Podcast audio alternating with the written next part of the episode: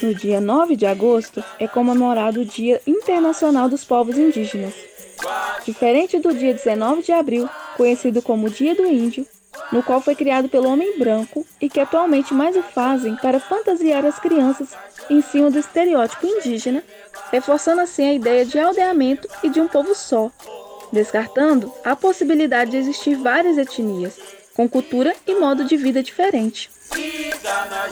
O dia 9 de agosto nasceu com o propósito de inclusão dos povos indígenas na sociedade, e para nós, o dia de reforçar nossas lutas pelo reconhecimento, preservação à nossa cultura, importância do pertencimento, a importância da demarcação de terras indígenas aos parentes aldeados, reforçar nosso direito a exercer nossas crenças e a espiritualidade.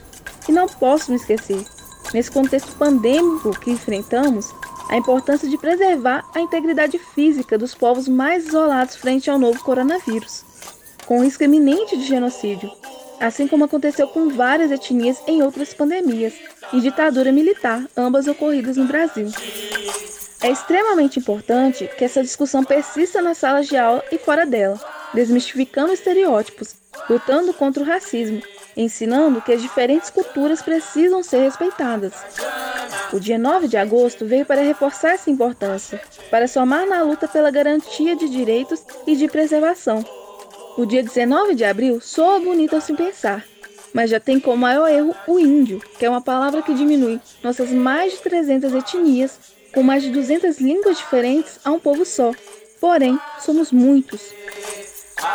Que nos lembremos do dia 9 de agosto como dia para a luta, para a preservação identitária, para a garantia de direitos políticas públicas e, acima de tudo, respeito a todos os povos indígenas em contexto urbano e rodeados.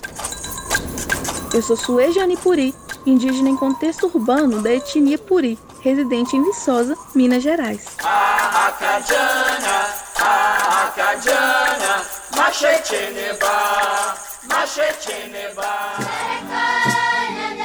Vozes dos povos originários do Brasil.